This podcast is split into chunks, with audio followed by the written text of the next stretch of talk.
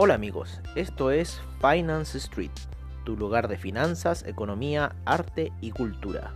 Bienvenidos.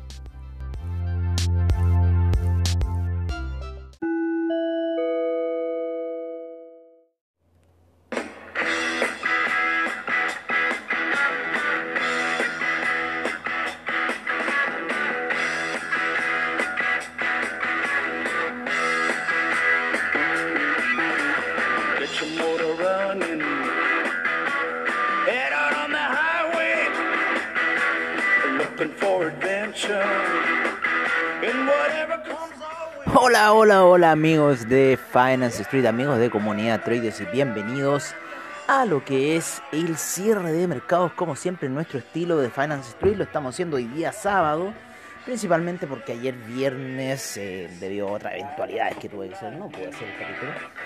Así que mm, eso, vamos a ver un poco cómo se han comportado los mercados, ¿no es cierto? Ayer principalmente todas las noticias se concentraron, uno, en el cobre, uno, en el cobre, ¿no es cierto? El cobre que habíamos empezado el día de ayer a hablar de cómo iba a ser el alza y sin embargo ya está en nuestras proyecciones para el primer semestre el cobre en los niveles de 4 dólares cerrando cerrando, tomándonos primero el take profit.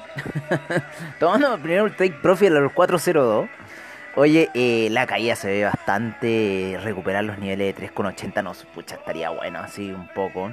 Llegó a los 4,06, terminó cerrando la jornada en 4,06. Tres ahí, eh, tres caballos blancos muy bonitos en 4 horas. Cuando rompe hacia arriba y llega a los niveles casi 4,09, 4,08 llegó a estar en algún minuto. El. Eh, el cómo se llama el cobre, lo vamos a ver en la vela daily para que nos indique bien a cuánto llegó, a 4,08,85 llegó, partiendo de un mínimo eh, de los eh, 3,88,35, una vela, una vela daily, pero para qué les cuento lo fuerte de la vela daily, lo fuerte del rompimiento hace dos días atrás, ¿no es cierto?, esa subida, eh, y bueno, Vamos a ver qué va a pasar con el cobre. Hay unos máximos de 4,46 todavía. Hay harto espacio para ir a buscar eh, de los máximos históricos, ¿no es cierto? Que serían ahí a niveles de... Eh, los máximos históricos para el cobre se encuentran ahí en el año 2000, eh, 2010, ¿no es cierto? Cuando llega a una super alza que lo llevó hasta los 4,46 y 4,64 y 50 ha sido el máximo eh, del cobre. Así que todavía quedan aproximadamente 60 centavos más para el cobre. Esto va a significar un, una caída, tiene que haber habido ayer en el dólar peso. Claro, ¿no es cierto? 7,07 y ya la visión de bajo los 700 para el día lunes. Obviamente que va a tener que ser debido a esta gran alza. Nosotros que teníamos esa venta a los 730 y nos habíamos salido antes por temor. Siempre hay que estar viendo esa media de esa gráfica en 30 minutos, aguantar, ¿no es cierto? Seguir esa tendencia, ¿no? Oye, pero estaría muy buena esa venta esa vez. Pero bueno, son cosas del trading, son cosas que nos salimos antes, en realidad. Así que bueno, ya esa, esa acción se ejecutó. Trading ahí todos los días.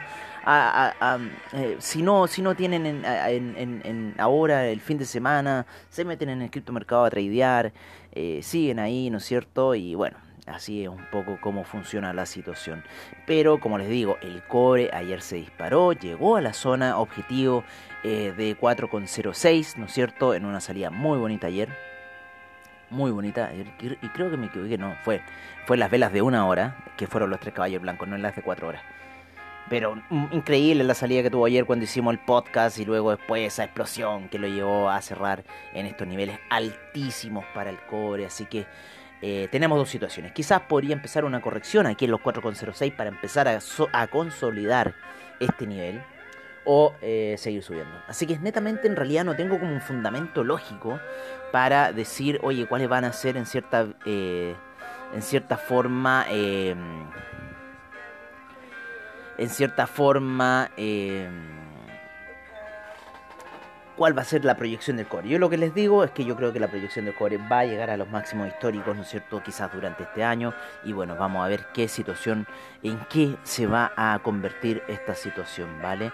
Así que bueno, vamos a estar ahí viendo cómo se mueven las cosas, vamos a estar viendo eh, cómo se está moviendo el mercado.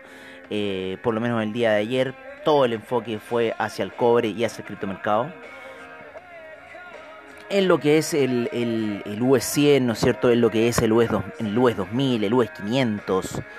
El, el US 2000 fue el que mejor reaccionó también, muy similar a la subida del cobre, el US 2000 ayer, llegando ya a la media de 200 periodos en gráficos de una hora y ahí em, empezó una lateralización en gráficos de una hora bastante eh, interesante, el Russell 2000. Eh, los otros gráficos no siguieron esa, esa tendencia, por lo menos el, el, el US 100, ¿no es cierto? En gráficos de 4 horas llegó a dos resistencias muy claves. Uno era la, la media de 20 periodos en gráficos de 4 horas. Eh, que hizo ahí una vela doji luego de llegar al, a la resistencia máxima, que era la media de 50 periodos, y luego después vienen unas ventas fuertes, ¿no es cierto?, que en cierta forma está haciendo ahí una figura técnica bajista termina cerrando el día por debajo de la media de 9 periodos, por debajo de la media de 20 periodos, por debajo de la media de 50 periodos y yo creo que el camino un poco bajista para el Nasdaq se sigue cumpliendo en lo que es la tendencia no con respecto al canal que lleva eh, alcista no de 4 horas que ya llevamos analizando bastante tiempo y que en cierta forma yo creo que iría a buscar apoyo en la media de 200 a niveles de los 13.288 quizás podríamos ver una, una siguiente caída del Nasdaq no es cierto siguiente toma de ganancias. Eh, por lo menos el, el, Dow Jones, ¿no es cierto? El US 30, el US 500 están apoyando un poco esta caída y el que está un poco descorrelacionado es el Russell 2000 que ayer se pega un sale de un valle, ¿no? Y ya se encuentra con el estocástico en niveles de sobrecompra y lo más probable que esta media de 200 nos va a dar la pauta si esto va a ser una resistencia o va a seguir el impulso alcista. Pero hasta el momento el que más tiene caras de bajar, ¿no es cierto?, es el US 100 para ir a buscar esa media de 200 periodos en gráficos de 4 horas. Las medias móviles están todas girando en cierta forma hacia la baja, así que vamos a ver qué va a suceder. Vamos a ver qué va a suceder si si si lo que está pasando en todo el mercado es una cosa insólita, este ultra bullish market que se está dando. Eh, y bueno, vamos a ver si esa mentalidad de los 80 se mete a derrocar el mercado y hacer de lo suyo como lo ha hecho en distintas ocasiones. Pero hay gente que está especulando de que esto podría repetirse como una crisis del tulipán. Yo lo que veo es que quizás podría repetirse como las gráficas del año 2017-2018. Sin embargo, hay que empezar a ver quiénes son los participantes de este negocio. Eh, sabemos que Tesla tiene, invirtió 1.5 billones y esa capitalización bursátil está ya todavía más alta. Ellos entraron a niveles de eh, 38 mil, 39 mil y ya están casi en en los 57 mil, o sea, casi han tenido un 50% de ganancia en dos semanas Elon Musk. Por ende, su capital se ha eh, puesto ya a los 2.2, eh, 2.2, yo por 2.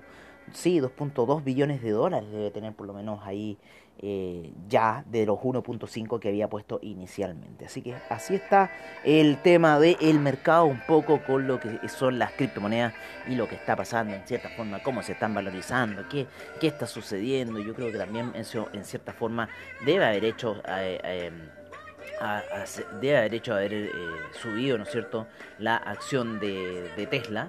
Vamos a revisar, ¿no? Vamos a revisar esta situación, cómo termina la acción de Tesla. Claro, está en la zona de 782 y termina con un 0,14% de avance.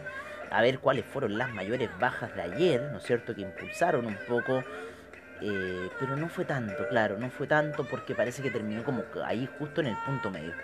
Así que vamos a ver la situación que se está generando por lo menos aquí en los mercados. El DAX ayer, eh, luego de llegar a la media de 200 periodos en gráficos de una hora, rebota y cae a la media de 20 periodos que la soportó en gráficos de una hora. El índice español sale hacia el alza. ¿No es cierto? Y lo mismo tiene que haber hecho el CAC. La plata ahí queriendo subir y queriendo ir alcista. El platino también, respetando muy bien la media de 50 periodos. Y al parecer se viene un nuevo impulso alcista. Bueno, con lo que logró su amigo el cobre. Perfectamente el platino podría ir a seguir esta situación. El oro también retrocediendo, queriendo subir, queriendo retomar unos niveles altos nuevamente. Así que ojo cuando vuelva a entrar a la zona de 1800. Eh, yo creo que eh, la zona de la media de 200, ¿no es cierto? A los niveles de 1839 podría ser un buen target para empezar ahí otras operaciones sell limit. Porque hay que pensar que el, el oro en gráficos semanales está atravesando la media, está ya por debajo de la media de 50 periodos y el impulso bajista se puede venir en cualquier minuto. La media de 20 periodos viene haciendo mucha resistencia y el cruce de las medias móviles se ve inevitable para el oro. Vale, así que se ve inevitable esta situación en el oro y quizás, quizás podría activar mucho stop loss como lo hizo allá por el año 2000, 2013, ¿no? ¿Se acuerdan cuando fue esa gran caída del oro ahí para el, maratón de Boston también?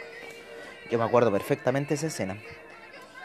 Mucha gente se fue stop out, mucha gente se fue stop loss, mucha gente se activaron muchos el stop a nivel global y eso recién fue en el 2013, imagínense cómo va a ser ahora. Así que de 10 años después casi. Así que bueno, vamos a ver qué va a pasar ahí un poco con el mercado del oro eh, en, durante la semana. Eh, vámonos un poco, a abrir la otra plataforma, ¿no? Para ver qué está pasando con el mercado de los hidrocarburos. ¿No es cierto? Eh, para tener una pequeña visión del mercado de los hidrocarburos, ¿no? Eh, lo que está pasando. El mercado de los hidrocarburos ya nos va a un poco a dar aquí. Sigue cayendo el petróleo. Ahí se lateralizó, lateralizó ahora en un nuevo canal, eh, bajo los 60 dólares el BTI. Se quedó ahí cerrando en los 59 dólares.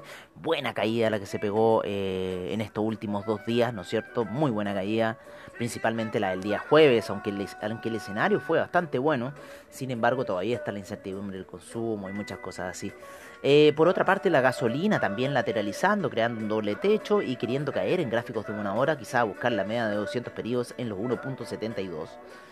El petróleo para calefacción, también la misma figura que la gasolina, un poquito eh, más hombro cabeza a hombro, así que hay una situación bastante interesante este hombro cabeza a hombro, vamos a ver en el petróleo ETI si ese hombro cabeza a hombro está en otra figura, está en otra forma, eh, pero hay una pequeña atisbo de hombro cabeza a hombro, así que ojo con esta situación porque podría ser un buen reventón para el petróleo e ir a buscar niveles más bajos.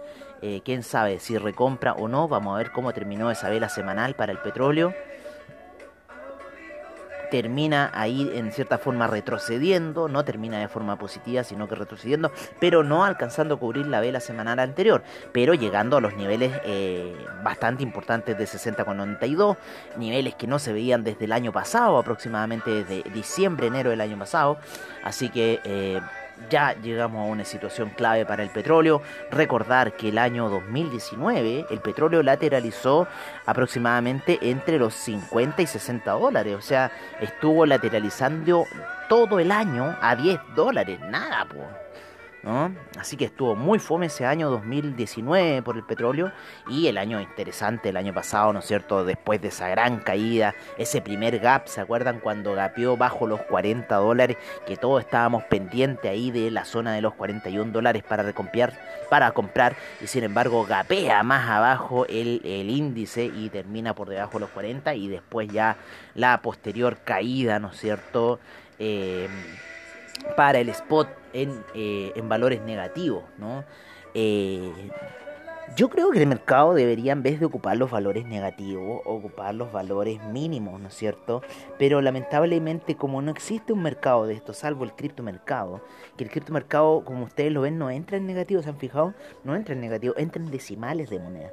Entonces, eso en cierta forma lo que habría que estar empezando a ver de estas situaciones, ya eh, no entrar a las monedas en negativo, sino en decimales y eso sería ya una situación bastante interesante para los mercados que está dando la pauta obviamente el criptomercado para esta situación. Eh, lo que es el gas no es cierto termina bajo la media de 20 periodos y lo más probable que pueda seguir ese impulso bajista cogotín así que estemos ahí cruzando los dedos para lo que pueda ocurrir eh, vamos a ver un poco eh, para salir ahí el café, ¿no es cierto? Que lateralizó bastante y en vez de tomar algún impulso alcista para ir a buscar los 131, que ya en cierta forma llega a los niveles máximos, ¿no? Quiso ahí besar los 130, ya un poquito más arriba los 131.40, unos niveles máximos desde el 14 de enero que veníamos diciendo. Eh, sin embargo, llega a la media de 20 periodos, lo llega a tocar y le ejerce eh, soporte. Así que vamos a ver si el día lunes este soporte va a hacer que la gráfica se dispare o netamente va a romper la media de 20 periodos y lo más probable que pueda ir a atacar la media de 50 periodos a niveles de 126 el café. Así que vamos a estar pendientes de lo que pueda ocurrir. Hay que estar leyendo noticias del café para alguna apertura hacia el día lunes. El dólar peso, como les comentábamos, llega a la media de 20 periodos en gráficos de 30 minutos y lo más probable y, y lo más seguro, más que probable, lo más seguro que el día lunes sigamos viendo el impulso alcista y por qué no atraviese los niveles de 700. Nos vamos con otras divisas como el, dólar index, ¿no es cierto? Como el euro, como el franco suizo. Un poco de lo que han estado haciendo como jugadas, ¿no? En el cual el euro vuelve a retroceder, vuelve a subir y vuelve a toparse con la media de 200 periodos en gráficos de 4 horas, ¿vale? Y le ejerce resistencia en ese nivel. En lo que es el franco suizo, eh, vuelve a caer eh, y eh, se empieza a apoyar en la media de eh, 50 periodos y quizás vaya a tomar un impulso alcista. Así que ojo ahí con el franco suizo. El dólar index también calma un poco su descenso. Perforó la media de 200 periodos durante la mañana. Sin embargo, retrocede al final del día ligeramente y termina cerrando por debajo de las medias de 50, de 20 periodos y de 200 periodos. Así que vamos a ver qué va a ocurrir con este impulso.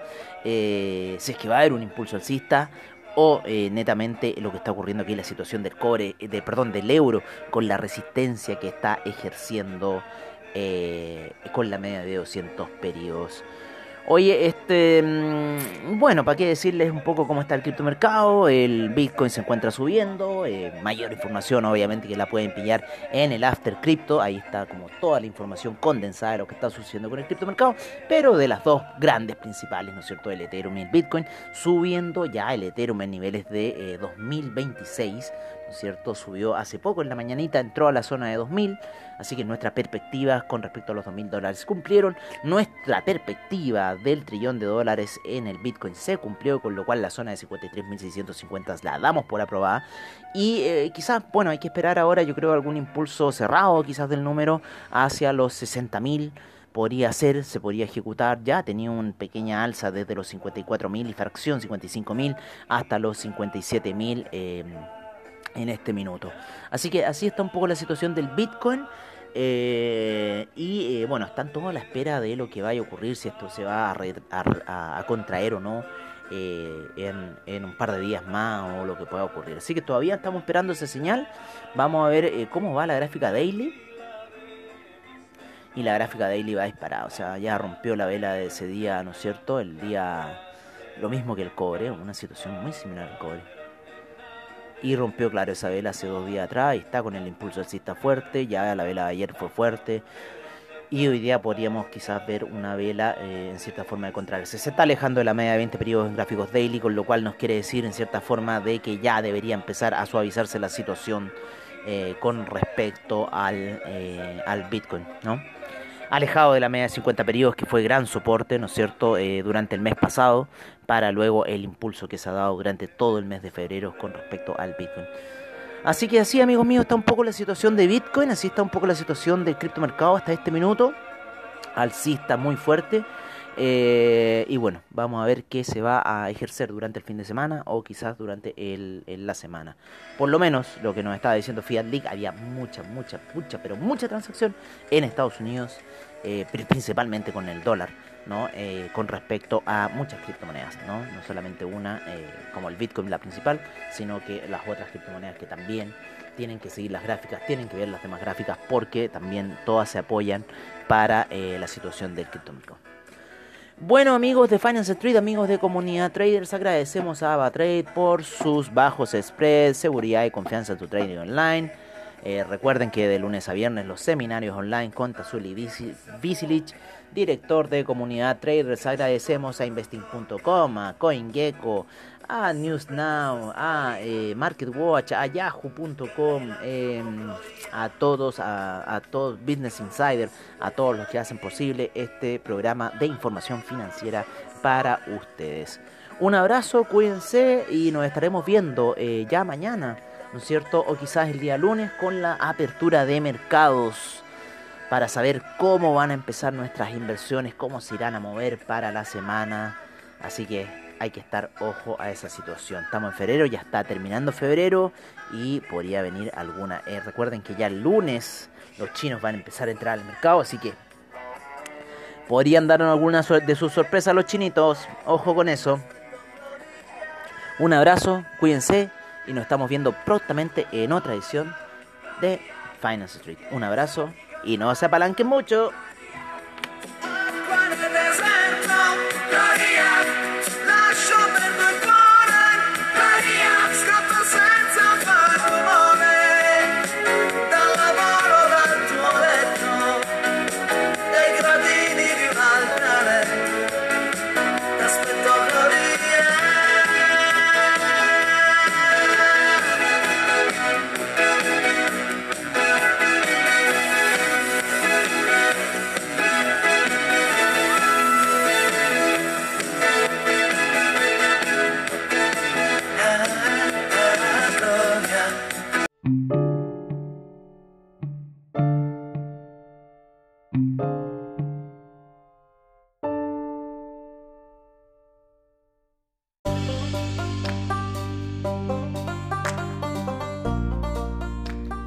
Hola amigos, esto es Finance Street, tu lugar de finanzas, economía, arte y cultura. Bienvenidos.